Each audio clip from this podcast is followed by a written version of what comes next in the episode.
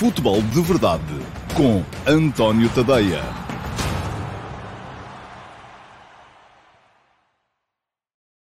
Ora, então, olá, muito bom dia a todos. Sejam bem-vindos ao Futebol de Verdade, sexta-feira, dia 23 de abril de 2021.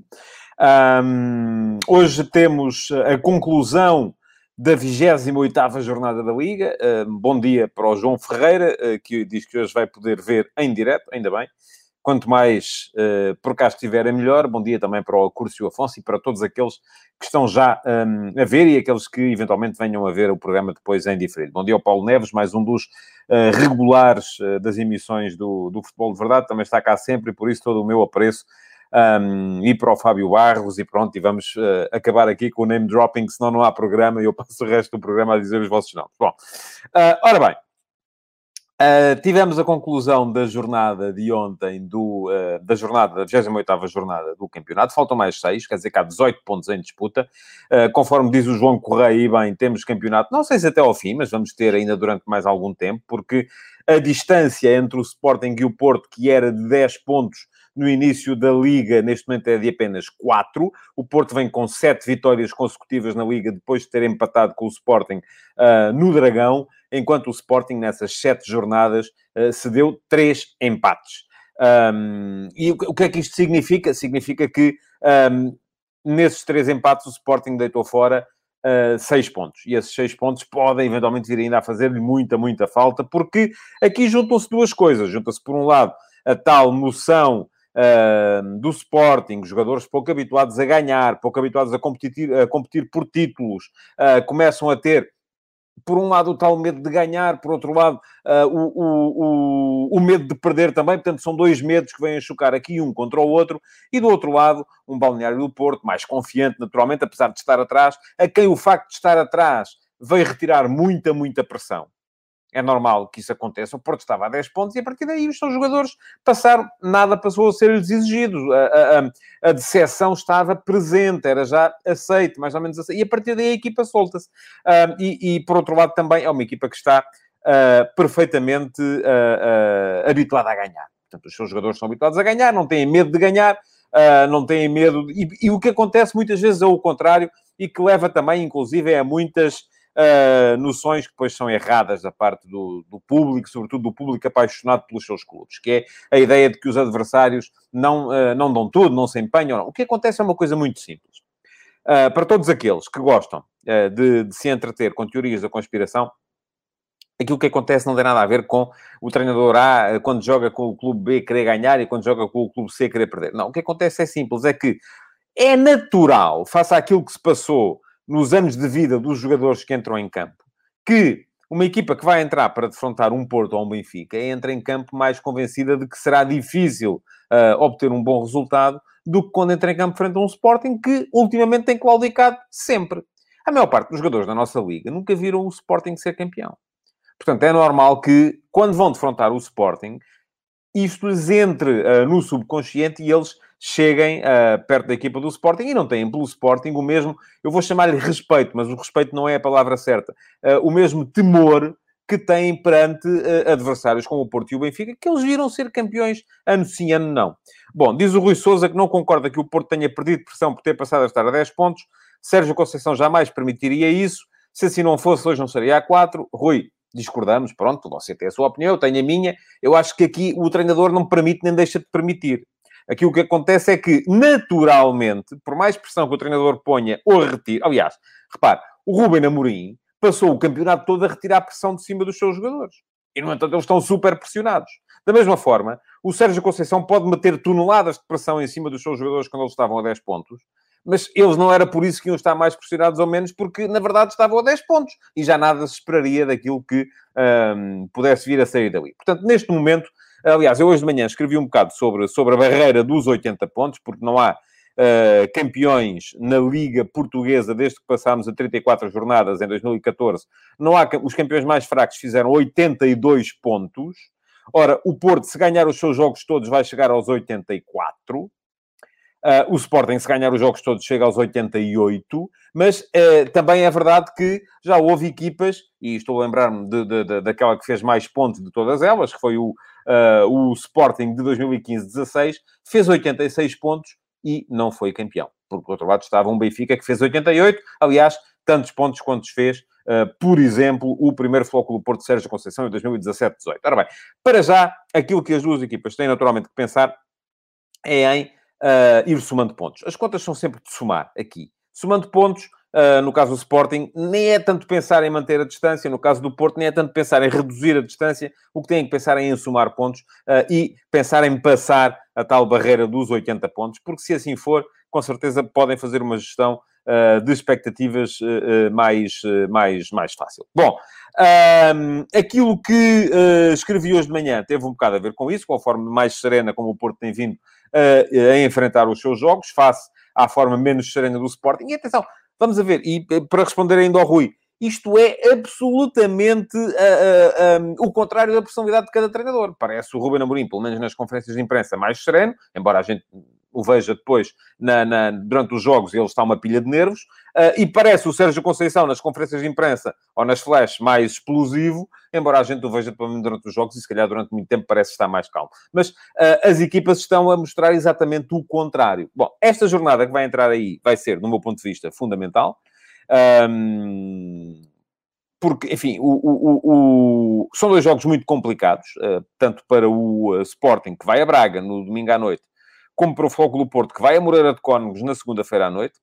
Uh, não sei o que é que é melhor, se é jogar antes, se é jogar depois. Já vimos uh, casos de, uh, de, um, de, um, género e casos do outro, portanto, acho que cada um tem que pensar mesmo em si próprio. Mas, para já, queria lembrar-vos que no meu Instagram há a sondagem do dia. E a sondagem do dia é precisamente para, que, para vos perguntar o que é que vai acontecer à diferença pontual entre Sporting e Flóculo do Porto na próxima jornada. Sporting em Braga, Porto em Moreira de Córnegos, e eu pergunto-vos, ou perguntei àqueles que me seguem no Instagram, António Tadeia, se a distância vai aumentar ou diminuir. E atenção, não é despiciente que possa acontecer uma coisa como a outra. O Sporting já ganhou em Braga, o Porto já perdeu em Moreira de Córnegos, portanto, estamos aqui, pode acontecer, o Sporting já perdeu em Braga, o Porto já ganhou em Moreira de Córnegos. O Moreirense, este ano, já roubou pontos em casa ao uh, Benfica e ao Sporting. Uh, o Braga uh, já roubou pontos ao Porto, uh, mas em contrapartida perdeu com o Benfica em casa. Portanto, aqui tudo pode de facto acontecer e a minha pergunta para vocês então é se a distância vai aumentar ou diminuir e neste momento 3 quartos dos que responderam, 74%, dizem que vai diminuir, 26% acreditam que vai aumentar. Temos neste momento 135 votos expressos Uh, portanto, é uma sondagem de votação mediana. Enfim, não está muito forte, não está muito fraca. Uh, quem quiser ainda uh, vaticinar o que é que vai acontecer é dar um saltinho ao meu Instagram, António Pontadeia. Façam um follow para depois poderem ser avisados sempre diariamente nas minhas histórias das sondagens do dia. Bom, vamos lá olhar para os jogos de ontem. Eu sei que está toda a gente cheia de vontade Uh, não é toda a gente, pronto, lá sou eu a ser injusto, peço desculpa. Mas há muita gente, e ainda ontem uh, passei o final de noite a responder a alguns comentários na minha página de Facebook, uh, de gente que, por um lado, eram aqueles que queriam era que eu dissesse que tinha havido uh, cinco penaltis a favor do Porto que não foram assinalados. Por outro lado, eram aqueles que queriam que eu dissesse que o golo do Porto tinha sido oferecido e que, naturalmente, a equipa do Vitória estava mais do que comprada e tudo, e não sei o quê. Pronto, eu, enfim, volto a dizer, o Mário Oliveira diz que vai diminuir a distância. Ó oh, Mário, não é aqui que eu quero. Quero é que vá lá depois ao Instagram deitar o seu voto, que eu assim não consigo contar. Eu não posso andar aqui com um lápis atrás da orelha e com um abaco a, a, a, a contar as, as, as uh, os votos que vocês me vão dizendo. Ah, lá, aquilo é automático, é só clicar num dos lados e pronto, já se sabe o que é que vai, uh, o que é que vai dar. Bom, um, estava a dizer que para essas teorias da conspiração não contam comigo, já sabem como é que é, não é? Uh, eu a minha regra é sempre a mesma. Uh, na notícia que é puramente factual uh, e não é e é zero opinativa no quando que é feita no meu site quando acabam os jogos não há apreciação à arbitragem a apreciação à arbitragem é feita aqui no futebol de verdade no dia seguinte vou fazê-la não não tenham problemas vou fazê-la relativamente aos dois jogos de ontem e vou dizer aquilo que penso relativamente aos dois jogos de ontem Uh, e quanto a essas ideias de que os jogadores facilitam e tal, isso não, é sério, não, não venham por aí, porque depois também. É, é, é, o que eu acho é que as pessoas, e volto a dizer, o Ricardo Costa pergunta-me qual é o critério para ser penalti em Alvalade e não ser no Dragão. Um, não sei, Ricardo. Não sei. É, há erros, não é? É isso. Agora, depois também, se o Ricardo quiser passar daí para dizer que, uh, obviamente, isto está tudo comprado, aí eu já não vou consigo. Pode ir sozinho, ou melhor, não vai sozinho, vai com muita gente atrás de si, mas eu já, não, já sabem, quem me segue já sabe que eu não sigo esse, esse caminho. Bom, uh, estava a dizer, e vamos começar uh, a falar precisamente dos, uh, dos jogos. Um, primeiro que tudo, Portimonense-Benfica. Bom, apareceu um Benfica em 3-4-3, mais uma vez 3-4-3, com os três trás, Lucas Veríssimo, Otamendi e Vertonghen. Um, a única surpresa, vamos lá, novidade, aliás, houve duas, do 11. Uma delas, a troca do Weigl pelo Gabriel no meio campo, porque o Weigl teve uma questão familiar uh, que o impediu de estar no, no, no jogo. Notou-se a diferença. O Gabriel é um jogador menos seguro, uh, dá mais agressividade, sim, é verdade, mas também a agressividade às vezes é demais, uh, e portanto acho que o Benfica aí ficou a perder. A outra, a, a troca do uh, Waldschmidt pelo Pizzi nos uh, três da frente. E isto trouxe o que ao Benfica? Melhor definição. Acredito na possibilidade daquela poder ser, este 3-4-3 poder ser um, uma, um esquema que finalmente encontra um lugar para o Pizzi. Porquê? Porque não lhe exige uh, grande coisa em termos de ocupação de espaço do ponto de vista defensivo e, por outro lado, o aproxima não só do espaço interior, uh, como porque os, os, três da frente, os dois extremos, são muitas vezes mais interiores do que extremos propriamente ditos. As alas são feitas pelos, pelos dois alas, pelo Grimaldo à esquerda, pelo uh, Diogo Gonçalves à direita. e depois aproximam não só do espaço interior, como da área e da baliza.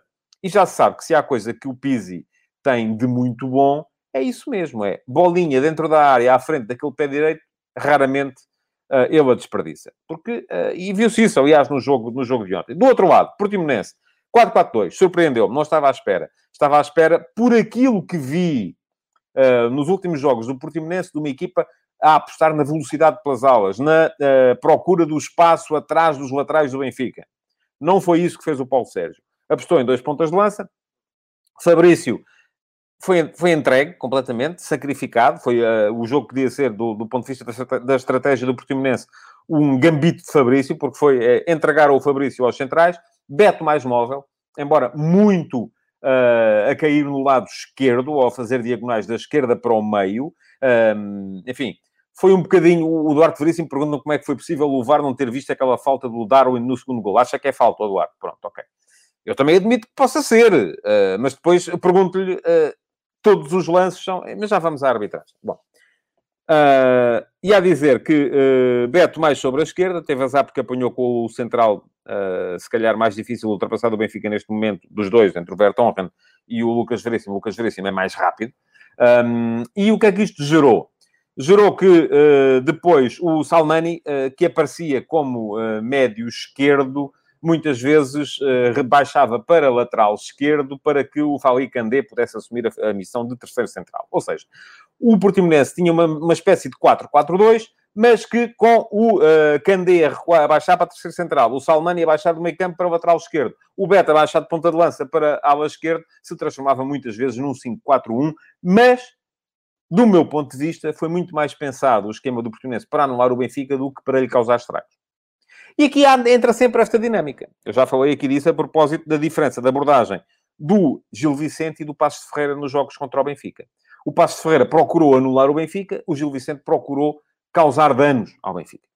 O Gil Vicente teve recompensa, o Passos de Ferreira não. O Portimonense também procurou anular o Benfica e também não teve recompensa. Bom, hum, primeira parte do Benfica foi muito fraca, é preciso dizer. Uh, primeira vez que o Beto se libertou saindo da esquerda, onde estava, do meu ponto de vista, inexplicavelmente amarrado. Aquilo que eu acho é que o Portimonense seria muito melhor com o Beta ponta de lança, com dois extremos rápidos à procura das costas dos laterais do Benfica. Uh, não foi essa a ideia do Paulo Sérgio, quis dois pontas de lança, baixar o Beto para um dos lados. Enfim, já expliquei. Acabou por não resultar, mas mesmo assim o Portimonense chegou à vantagem.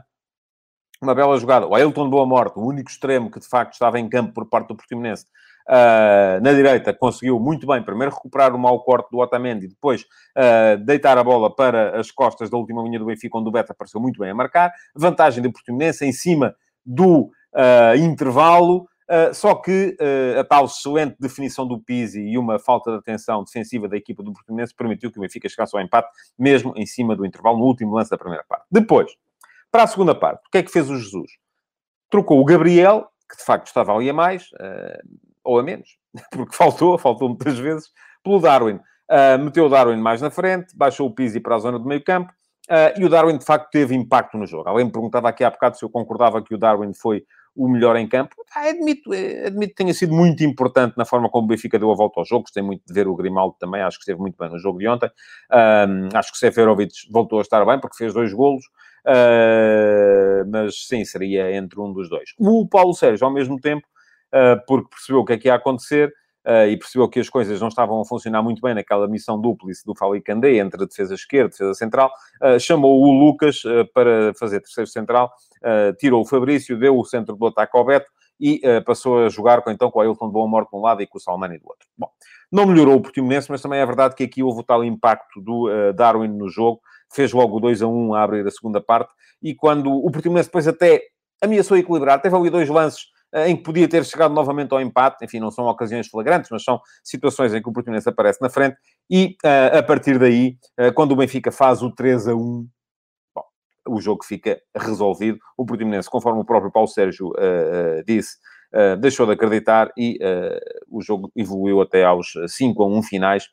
Uh, que são, se calhar, demasiado para aquilo que foi a produção das duas equipas em campo, mas que uh, acabam por revelar que quando o Benfica consegue meter a sua dinâmica ofensiva em campo, uh, quando o adversário permite, ou este permite, enfim, é sempre entre aspas, tenta sobretudo anulá-lo e não tenta causar-lhe dano, acaba por sofrer atrás, porque o Benfica, quando não tem medo de que lhe causem dano atrás, vai causar dano ao adversário à frente.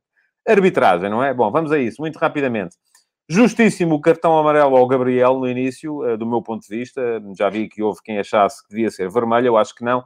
Por uma razão muito simples, mais uma vez, aqui temos a diferença entre o lance, uh, por exemplo, do Stefano Eustáquio com o Weigl uh, e o lance de ontem, é que o Stefano Eustáquio com o Weigl vai de sola no, e apoia a sola no, na, na perna, no, no, na tíbia ou no prónio do Weigl. Ontem não o uh, toque do Gabriel não é de sola, é de baixo para cima e, portanto, não causa o mesmo perigo ao adversário. É falta, é cartão amarelo, não tenho dúvidas nenhumas, acho que não é vermelho. Muita gente protestou também no lance do segundo gol do Benfica, uh, o toque do uh, Darwin, aparentemente na cara do Maurício. Ora bem, o que é que eu tenho a dizer sobre isso? Na repetição que é mostrada por cima, não tenho a noção, eh, porque, porque está muito longe da Câmara, o Ricardo Lourenço acha que Gabriel é para vermelho. Pronto, é a sua opinião, Ricardo, não é a minha. Eh, e continuamos, com certeza, eu aqui, você aí, e a respeitar-nos mutuamente. Agora, na, na, imagem por cima, que está demasiado longe, fica a ideia de que pode haver um toque na cara. A repetição que depois se mostra com o um ângulo mais apertado, e se forem ver ao site da Liga, é isso que lá está, um, só é a a parte final do lance em que há, de facto, uma mão no peito. E não, não me parece que haja falta nenhuma do Darwin. Gostava de ver de mais perto o início da jogada, porque aí sim uh, poderá eventualmente haver qualquer coisa. Eu não me parece, muito francamente, vou ser honesto, eu vou dizer, não me parece. Acho que o golo é absolutamente legítimo e as pessoas têm que meter uma coisa na cabeça. O futebol é um desporto de contacto. Tocar no adversário não é falta. Se houver um toque que tira o adversário, ou tira ao adversário a possibilidade de disputar o lance, aí sim. Não fiquei de todo convencido que tenha sido esse o caso uh, no lance do Darwin, uh, no segundo golo do, do Benfica. Portanto, para mim, se querem saber a minha opinião, o golo é absolutamente regular. O Márcio Rocha diz um toque no peito e o Maurício fica a sangrar. Pronto, uh, Márcio. O facto de ficar a sangrar também não quer dizer que seja falta. Vou-lhe dizer isto com toda a sinceridade. Uh, não vi, e volto a dizer, a, aquilo, e agora não me venham cá dizer que é de propósito, porque a Sport TV não quis mostrar e tal. Não, esqueçam lá isso. As normas, com certeza, e o que está no livro de, de, de, de, normas para, para a realização dos jogos é a repetição, a última repetição mais próxima, são os últimos X segundos, e de facto aquilo que mostrou foi uh, apenas a ponta final. Um, o Adriano Luzia Machado diz que há uma cotovelada na cara. Eu não consigo ver isso, Adriano. A imagem está muito longe e eu, se houver alguma imagem de perto que me mostre isso, eu serei o primeiro a dizer que sim, com certeza. Não há nada que uh, me leve a crer que o, que o gol seja regular ou irregular, enfim, não, não, não quero saber. O Nuno Gonçalves já acha que o lance é legal e, por acaso, é sempre isso. Bom, e vou já fazer a transição para os lances de arbitragem do Futebol do Porto. Uh, Vitória Uh, o Vitor Silva diz que as imagens são claras. Cotovelada no maxilar. Tem que ver novamente. Já vi muitas vezes, Vitor. Já vi muitas vezes e não consigo ver com toda a, com clareza essa cotovelada. Porquê? Porque a imagem está muito longe. De facto, não percebo se há uma cotovelada, se não há.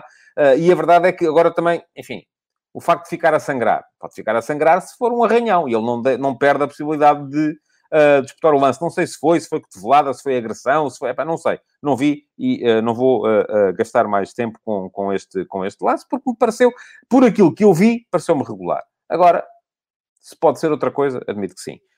Lances de arbitragem no Porto Vitória. E a declaração de Sérgio Conceição, no final, a dizer que é para isto dos árbitros querem deixar jogar, depois ficam faltas por marcar. Ó oh, oh, oh, Sérgio, vamos lá ver uma coisa. Temos que nos entender. Ou passamos os nossos dias a dizer que não se joga porque uh, qualquer toque é falta, ou passamos os nossos dias a dizer que uh, qualquer toque é falta. E portanto, não queremos que se jogue, queremos é que se marquem faltas atrás de faltas. A arbitragem de ontem do Flóculo Porto Vitória tem um erro muito grave do meu ponto de vista que eu vou ser muito sincero, não consigo compreender. Não consigo compreender como é que não se marca aquela grande penalidade por mão do Mumin uh, no remate do Francisco Conceição. Está lá tudo. Que o árbitro não veja em campo, admito que sim. Que o VAR olhe para aquilo e diga que não é nada, siga, siga, não percebo. Está lá tudo, a bola vai para a baliza. Até nem sei se o Varela não poderia eventualmente uh, uh, defendê-la, porque estava ainda atrás. É possível que sim, também não vou discutir isso. Isso não invalida que fosse claramente penalti. O Mumino tem o braço ao pé do corpo e a seguir desloca-o no sentido da bola. É como diz o Luís Chel Pires, penalti escandaloso. É, no meu ponto de vista, escandaloso. Agora, acho que de resto a arbitragem foi boa. Porque foi uma arbitragem que praticou aquilo que eu defendo. Isto é uma questão de filosofia. E eu achava que era isso que defendia o Sérgio Conceição também. Porque nos jogos em que empata e em que se perde muito tempo, ele vem dizer que não se pode estar sempre a apitar faltas. O João Lopes diz uma coisa, o que o Sérgio diz é que tem que haver critério, não é uns a marcarem tudo, outros a não marcarem nada. Ultimamente, e eu deixem-me ser agora aqui um bocadinho, eh, não é que haja muita gente a ver o futebol de verdade, mas uh, deixem-me ser aqui um bocadinho também, puxar a brasa à minha sardinha. Tenho-me batido muito por isso ultimamente aquilo que temos visto são árbitros uh, com critérios muito mais largos. E ainda bem.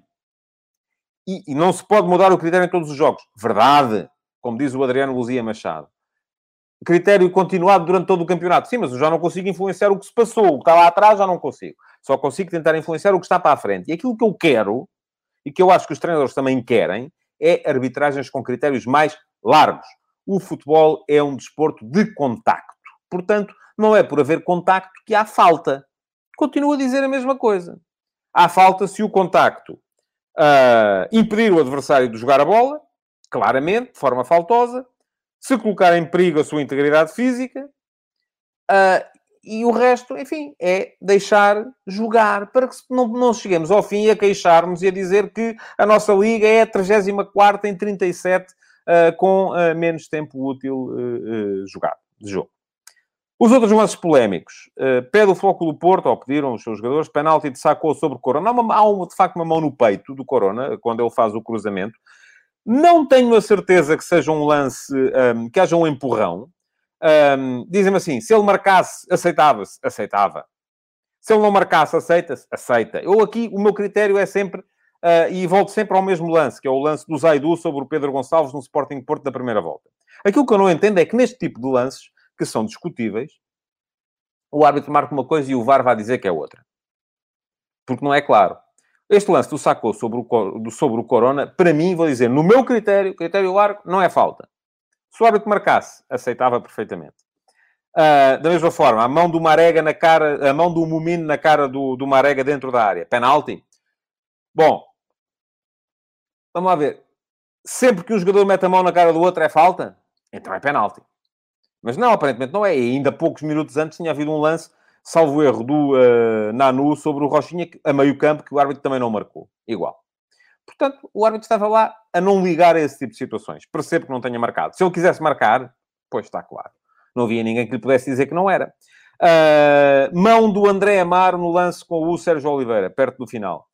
Uh, tenho mais dúvidas. Parece-me mais penalti do que os dois primeiros. Embora eu, conforme sabem, seja sempre contra os penaltis de mão. Aquilo que me parece a mim sempre é que se marcam demasiados penaltis de mão. Agora, uma coisa é, é como diz o Manuel Marques, uma coisa são faltinhas e toquezinhos, outras são mão na bola. Eu vou dizer-vos, Mumino ao 90 mais 3, penalti de livro, não tenho dúvidas nenhumas. Um, diz o Manuel Leal, o Conceição não falou de faltas e faltinhas, falou de penaltis que não foram marcados. Certo, ó Emanuel, mas as faltinhas, ó, se são faltinhas dentro da área, também são no meio campo. E se a gente não quer que elas marquem no meio campo, também não podemos querer que elas marquem dentro da área. É aí que eu estou a querer chegar. Só. Mais nada. Não há uma regra para faltas dentro da área e outra, para regra, outra regra para faltas fora da área. As faltas ou são ou não são. E se andamos a queixar-nos que são faltas e faltinhas a meio campo, não podemos depois vir dizer que cada toque dentro da área é penalti. O André Maio diz estranho ao VAR não pedir o árbitro para ir ver, depois o árbitro decide. Pois, também concordo. Aliás, o lance do Momino no último minuto é penalti de livro, não tenho dúvidas nenhumas a esse respeito. Não percebo como é que, acho que era o Rui Costa, o, o, o VAR, como é que é possível um árbitro não assinalar aquilo. Um, um, VAR não assinalar aquilo. O árbitro talvez pode não ter visto, enfim, admito que sim. Mas estava a dizer que a mão do André Amar já é mais duvidosa. Porquê? Porque a bola é desviada muito em cima o jogador vai em carrinho. Uh, houve a tentação para fazer a comparação com o lance da véspera do Tiago Jogaio, uh, que também, obviamente, estava a virar-se e acaba por levar com a bola na, na, na mão. Há uma distância maior entre uh, o toque do Giovanni e a mão do Jogaio e o toque do Sérgio Oliveira e a mão do André Amar. Portanto, admito que sim, que não seja. Enfim, também não ia perder muito tempo com isso. A verdade é que Uh, com mais uh, quatro penaltis, o Porto teria ganho o jogo na mesma e, portanto, os três pontos iam no mesmo, no mesmo sítio. Embora eu dê razão ao Sérgio Conceição quando ele diz, nomeadamente a propósito do lance aos 90 mais 3, que, não marcando, o Vitória podia ter uh, depois um contra-ataque, fazia um golo, empatava e depois é que era. Não havia maneira de dar a volta ao, ao texto. É verdade, sim, senhores. Vamos falar de bola. Um, o Porto apareceu no seu esquema uh, habitual, o seu uh, 4-4-2, misto 4-4-2-4-3-3, com o Otávio e o Corona, ora a ocuparem as duas alas, ora a derivarem mais para o meio, uh, beneficiando da mobilidade dos dois avançados, o Marega e o, e o Taremi. Um, o Vitória apareceu em 3-4-3, também um esquema mais ou menos habitual, com o Edwards e, os, e o um, Rochinha nas alas do ataque, Stupinhan, que baixou um bocadinho de rendimento depois de, uma boa, de uma boa fase, sacou Imensá uh, como os dois uh, alas, um, e os três centrais, o Jorge Fernando, o Jorge Fernandes, o Momini e o André Amaro. Um, opção do Vitória foi tirar a profundidade ao Porto, por isso mesmo jogar baixo, e aí está. Um, mais uma vez, coloca-se aqui a questão: o que é que o adversário destes clubes deve fazer? Deve-se preocupar, sobretudo, em anular aquilo que são os pontos fortes do adversário, e foi isso que quis fazer o Vitória. Ponto forte do Porto, ataca à profundidade, resposta, jogar baixo.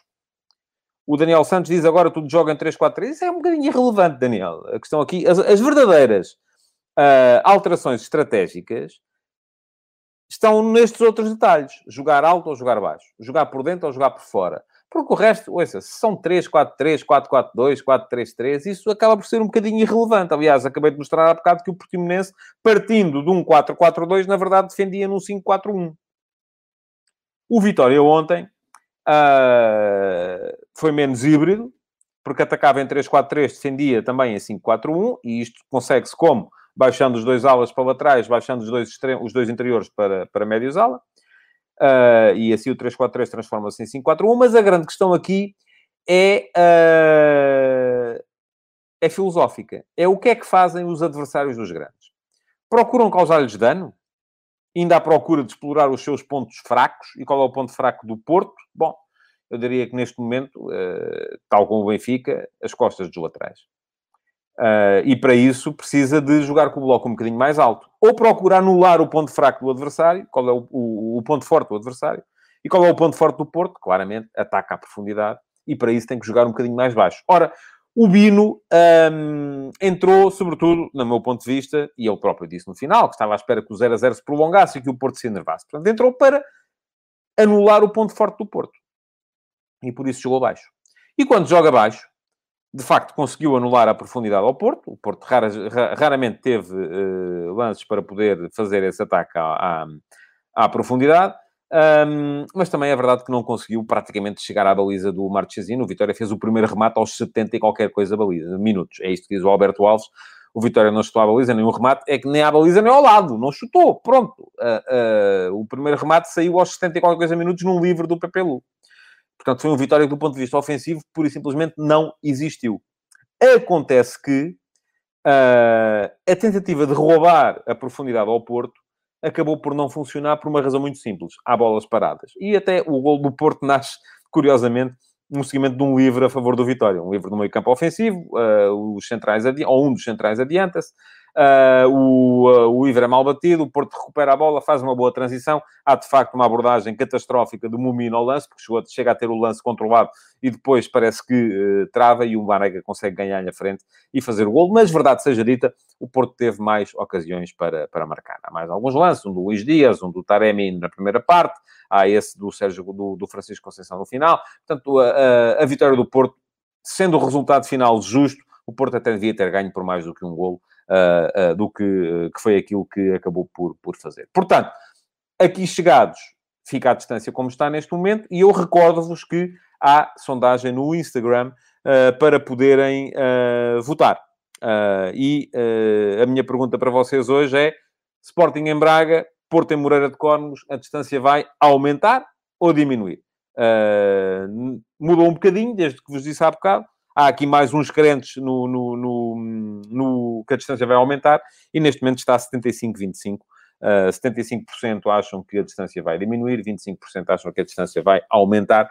Portanto, vamos ver o que é que, o que, é que vai acontecer. Na segunda-feira cá estarei para vos falar da, hum, para já do Braga Sporting e para antecipar ainda o Moreirense Porto. Eh, porque esse jogo será apenas na segunda à noite. Para já, eh, lembro-vos que amanhã há Q&A com as perguntas que ficaram eh, por responder das últimas duas semanas e que podem partilhar, colocar o vosso like e continuar a deixar perguntas para a edição de hoje do Futebol de Verdade. Muito obrigado por terem estado aí e até amanhã no Q&A. Bom fim de semana. Futebol de Verdade, em direto de segunda a sexta-feira, às 12h30